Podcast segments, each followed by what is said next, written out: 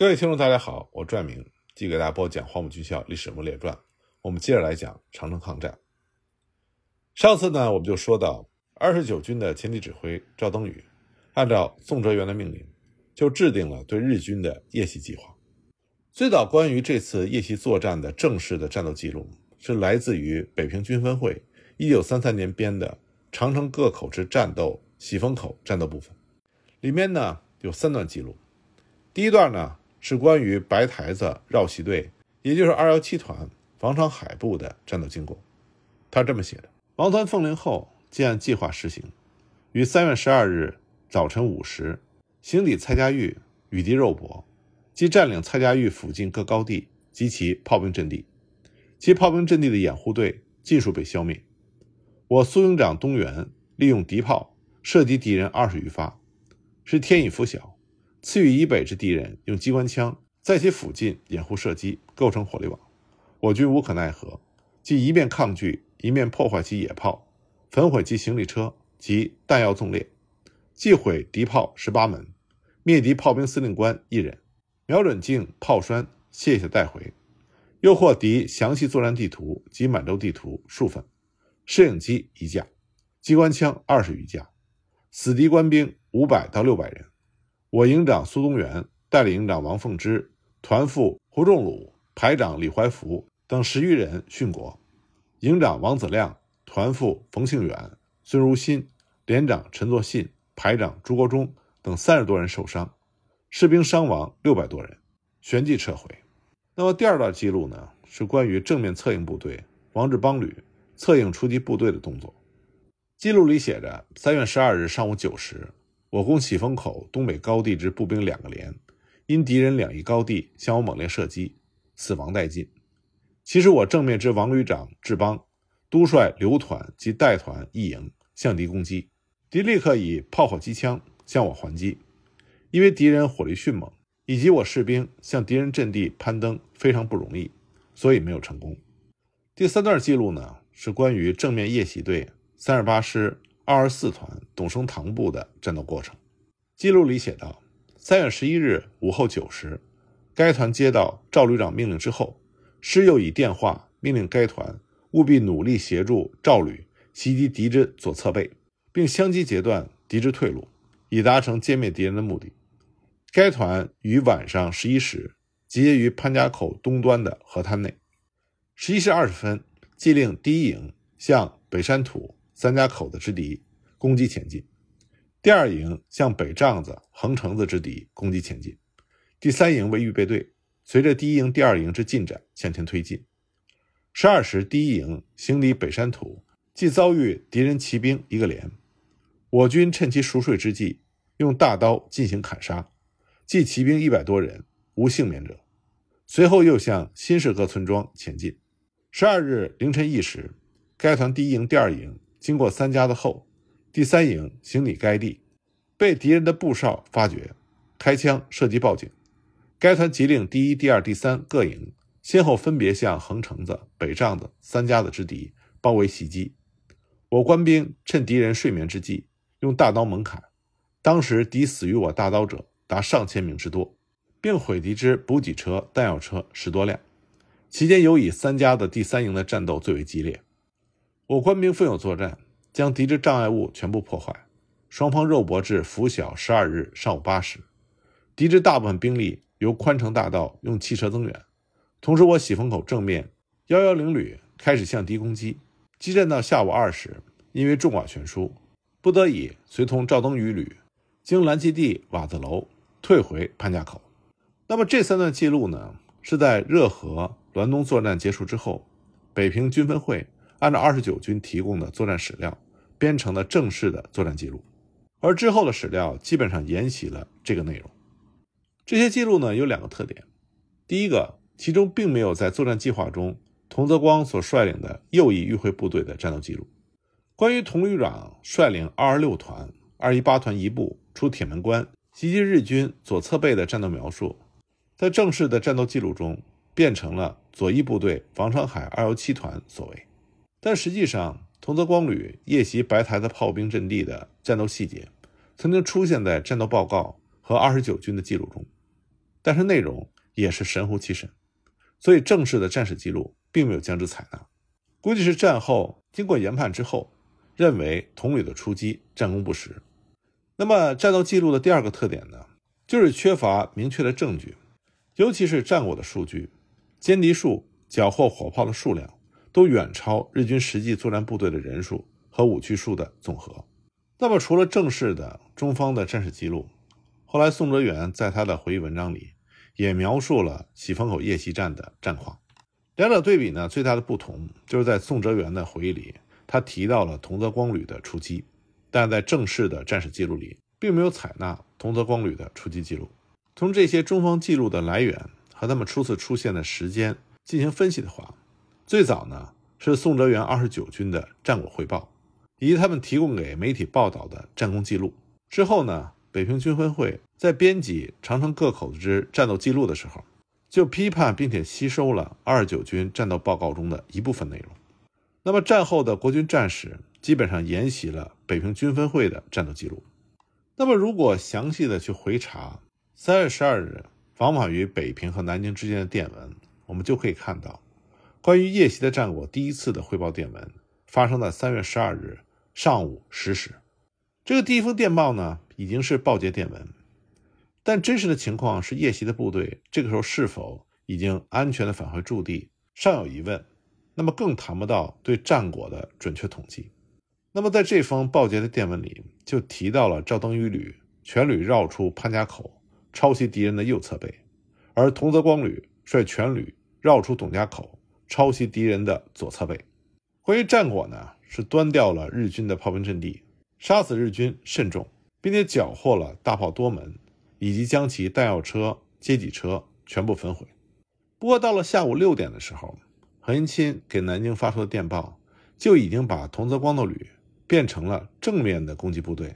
而将之前的电文中所提到的同泽光旅迂回进攻敌人的左侧背，变成了是由赵登禹旅的王长海团执行的。而且按照后来的战史记录，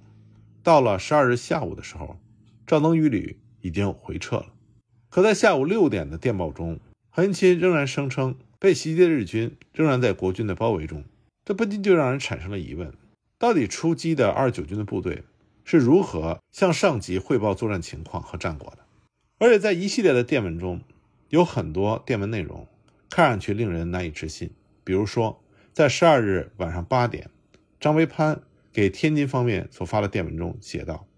王长海团昨夜在喜峰口外口河的附近袭敌，截获大炮六门已运回。董升堂团昨夜在喜峰口外营房附近俘虏敌骑兵一个连。”因为山路无法运回，尽数砍杀。像十三日晚上八时，肖振营给蒋介石发了电报里，里面提到接前方电话，喜峰口我军包围之敌已消灭四千多人，军系日寇精锐，先后夺取新式陆军火炮十八门，坦克车七辆。那么，如果我们熟读中日之间的战争史，我们就会发现，像这样的战果，简直是令人无法相信。如果仔细的分析这一系列的电文，就会发现有一种可能性，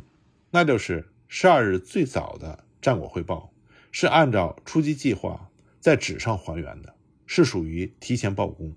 因为在原来的作战计划里，同泽光旅的确属于出击的部队，但之后呢，在对战斗状况和战果的核查中发现，同泽光旅的出击并不存在。因此呢，为了弥补之前的纰漏。只好把所谓同泽光旅的战果放到了赵登禹部王长海团的头上。至于说在这些电文中所提到的那些辉煌的战果，到底经没经过仔细的核查，如何进行的仔细核查，这在中方的战史记录里都没有任何的说明。那就让我们来看看在日方关于这次夜袭作战的各种档案记录，因为日方关于喜峰口作战的档案是十分完全的，这样有助于我们真正了解。这次夜袭作战的真正情况，我这里再次强调的是，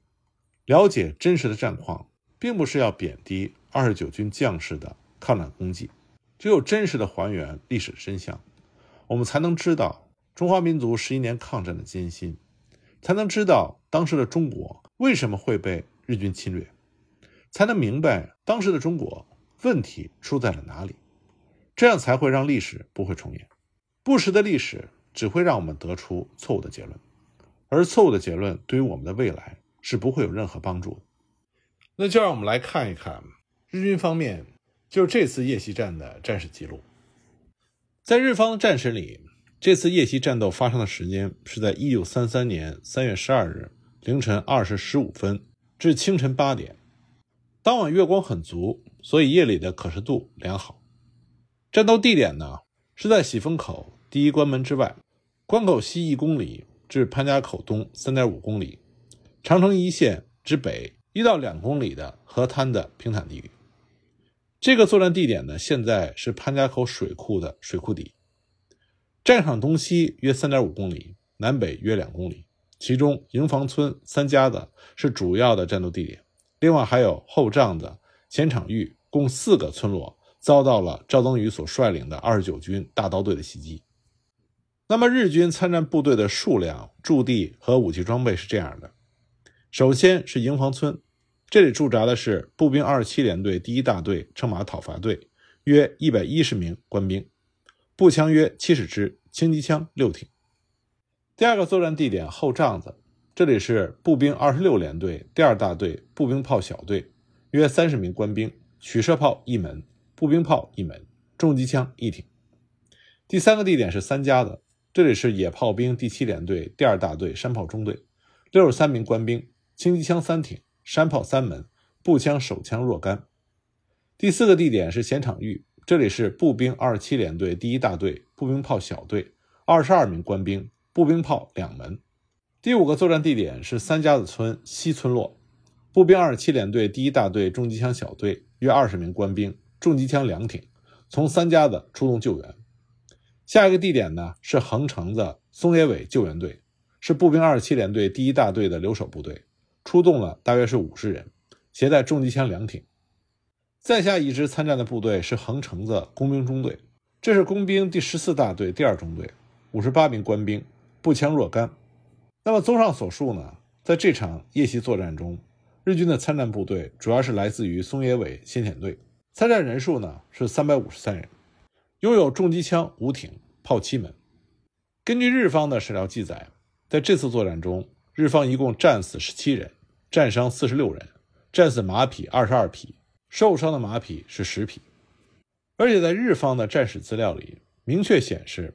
驻扎在白台子的炮兵部队，也就是野炮兵第七联队第二大队主力二百二十人，拥有六门野炮，在整个晚上。并没有战事，只是在天明之后进行了支援炮击，一共发射炮弹十四发。那么从日方的记录来看，在白台子并没有发生战事。赵登禹的夜袭队他们的到达作战地点并不是白台子。为了按照宋哲元的作战计划，他是想形成对长城一线日军的两方夹击，因此呢，按照原来的作战计划，在长城一线南边的二十九军会发动正面的进攻。但是，按照日方的战史记录，守卫长城一线的日军部队第一、第三中队并没有报告过敌情，这说明南线的宋哲元部队并没有发起攻击。其理由很有可能是考虑到夜袭战并没有达到预想的战果，所以南侧并没有响应。在混成十四旅团司令部的作战日志里，记述了整个夜袭战的过程。他这么写的：五千二十指的是凌晨二时。中国军队至少两千到三千人，沿着滦河从潘家口附近前进到营房村附近，夜袭我乘马讨伐队。其主力部队后经后帐子附近前进到三家子村，袭击我山炮兵中队。车马讨伐队接到报警之后，立刻以村落寨墙作为掩体，猛射来袭之中方军队。当日为阴历十四、十五日，月光明亮，敌我之间或投掷手榴弹。或接近格斗，三家的附近山炮兵中队在战斗中，中队长以下多数死伤，仍顽强抵抗。此时接到急报的松野伟少佐率领预备队亲赴第一线救援，野炮兵大队主力也以炮击合力，最终将中方军队的进攻粉碎。中方军队溃乱四散，一部退向三家子的北方山地，大部分退回潘家口。本夜袭指挥官为中方军队旅长。仅我军收容战场遗弃的尸体就超过七百具。进攻部队的总人数应该在两千人以上。从死亡者的遗留物品判断，中方军队还有从我旅团背后蔡家峪方向迂回攻击的企图。至拂晓，中方军队被完全击退。关于这场夜袭战日方的损失，十四旅团司令部战斗日志的报告如下：本日战斗中，我部受到严重损失，特别是三家的附近山炮兵第三中队，战伤将校步兵大尉中平丰吉，步兵少尉伊藤四夫，特务曹长。富山俊保三人，下士官以下战死十八人，战伤四十二人。那么十四旅团的作战参谋对于这次夜袭战日军遭受损失的原因，他的分析是：首先，日军营房南侧高地的望楼在中国军队的手中，这使得中方军队沿着滦河河谷接近的企图可以实现。第二个原因呢，因为滦河结冰，所以中方军队渡河行动自由，这造成日方防守面的困难。第三个原因，日方部队受到关东军司令部的命令限制，所以并没有向长城南侧进行侦察的权限，导致没有能够提前掌握中方部队的动向和企图。那么，在日方的其他战史资料里，也有关于这场夜袭战的总结和记录。那么，通过比较中日双方的战史记录，我们就可以基本还原整个夜袭战的真实情况。首先，中方的夜袭部队是以赵当禹的幺零九旅作为中心。董升堂的二十四团担任正面攻击，他们从潘家口出发，渡过结冰的河面向东前进。计划呢是由西向东，夜袭营房村、后帐子、三家子、前场峪、天际号、横城子的日军，然后呢再攻击喜峰口关门西侧的高地，和长城南侧的幺幺零旅，也就是王志邦的那个旅，他的正面攻击相呼应。那么夜袭部队中的第一、第二、第三这三个营，大约是一千名官兵。在凌晨两点十五分的时候，首先接近距离最近的营房村，攻击驻扎在营房村的车马讨伐队和东方后帐子村的步兵炮山炮小队。这两个村落里呢，驻扎的日军大概是一百三十人。第二营的一部还攻击了车马讨伐队一分队，也就是设在北山高地的监视哨阵地。这个阵地上呢有十个人。不过国军的攻击非常不顺利，始终无法将其攻克。董升堂二十四团的大部分兵力并没有能够按照计划向东展开，所以就滞留在营房村附近苦战。作战时间前后达到了六个小时。天亮之后，终于放弃了原计划，向潘家口和南方小喜峰口方向退却。那么在此处指挥战斗的正是赵冬雨。那么王长海的二幺七团和王昆山的二幺八团第一营作为迂回部队，他们的目标。是袭击和占领关口北方的蔡家峪以及东北方的白台子炮兵阵地，封锁通往宽城子的道路，切断日军的后方联络。如果袭击得手，再继续推进，从北方攻击喜峰口东段长城线，和长城南边的王志邦的旅相互呼应。但这个计划并没有执行。迂回部队前进到蔡家峪附近的时候，就发现董升堂的二十四团没有能够按照计划前进。处于苦战之中，所以呢，他们就放弃了袭击白台子的原计划，向董升堂的团靠拢。途中呢，就袭击了三家子村的日军山炮兵中队。凌晨三点三十分，王长海的二十七团的主力从北边和东边，董升堂团的一部从西边，就包围攻击了三家子村的山炮兵中队。战斗十分的激烈，日军山炮兵中队多人死伤。到了四点钟，该中队的特务曹长。奉命突围到了炮兵大队的本部，也就是白台子暴击，途中呢被夜袭队的大刀砍伤。战斗持续到五点三十分，但是夜袭的二十九军始终没有能够攻陷三家子。天亮之后呢，就不得不开始向北方的山地撤退。在接到报告之后，凌晨三点，横城子先遣队本部的松野伟少佐带领了预备队一个小队和一个机枪小队，大约是五十名士兵，机枪两挺。前往救援，他们先赶到乘马讨伐队方向。四点钟之后，又转进到战斗最激烈的三家子的北方和西方进行游击作战。他们主要是从后方打击迂回到来的二幺七团的主力。作战到了凌晨五点三十分，国军的夜袭队主力在天明之后向西方和北方的山地撤退。日军的救援队乘胜就向滦河附近追击。主要的战斗区域是集中在横城的以西。三家的以北地区，三家的东北七公里处白台子的野炮兵大队主力两个中队在原地待命。十公里之外，鹦鹉河的旅团司令部并没有出现任何敌情。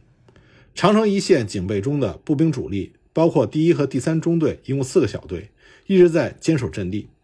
严防正面国军的袭击，所以他们也没有加入战斗。那么，关于二十九军二十七团没有按照原定计划向白台子前进的理由，估计是因为二十四团陷入苦战，行动迟缓，所以二幺七团在迟于二十四团一个小时，在凌晨三点迂回到蔡家峪附近的时候，发现二十四团并没有按照原定计划。前进到三家子和横城子，而是在最西端的营房村附近停滞不前。所以呢，他们就放弃了进攻白台子的原计划，集中兵力南下增援二十四团。途中三点三十分从北方攻击了三家子。对于赵登禹来说，必须要先集中兵力攻下三家子，因为只有这样，才能够进一步的夺取喜峰口第一关门西段的长城高地，来策应正面长城以南幺零旅的攻击。夺取三家子，这是当初夜袭作战计划的最主要目的。但很可惜，直到天明，攻下三家子的目的也没有能够达成，所以二十九军部队只好撤退。从兵力分配来看，在营房村后帐的苦战的二十四团是不可能再抽调出一千名以上的兵力来攻击三家子的，